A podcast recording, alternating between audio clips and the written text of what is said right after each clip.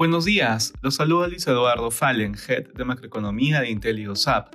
El día de hoy, lunes 14 de noviembre, los mercados internacionales muestran resultados negativos, luego una semana de esas importantes tras conocerse el dato de inflación de Estados Unidos. De manera particular, en Estados Unidos los futuros estadounidenses presentan resultados negativos. En la reunión del G20 en Bali, el presidente de Estados Unidos, Joe Biden, se reunió con el presidente de China, Xi Jinping, en un encuentro en donde ambas naciones buscan reabrir conversaciones luego de la ruptura de estas tras la visita de Nancy Pelosi a Taiwán. Por otro lado, continúan saliendo los resultados de las elecciones de medio término, en donde durante el fin de semana los demócratas obtuvieron el control del Senado.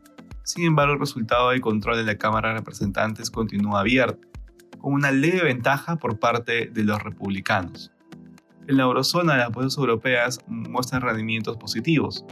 Se conoció que la producción industrial de la zona euro de septiembre creció 4.9% interanual, acelerándose respecto al dato previo. En Asia, los mercados cerraron mixtos.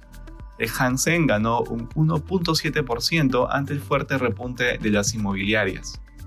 Respecto a commodities, el precio del oro retrocede durante la jornada, asimismo el precio del cobre baja, Finalmente, el precio del petróleo cae, cotizando alrededor de 88 dólares el barril WTI. Gracias por escucharnos. Si tuviera alguna consulta, no duden en contactarse con su asesor.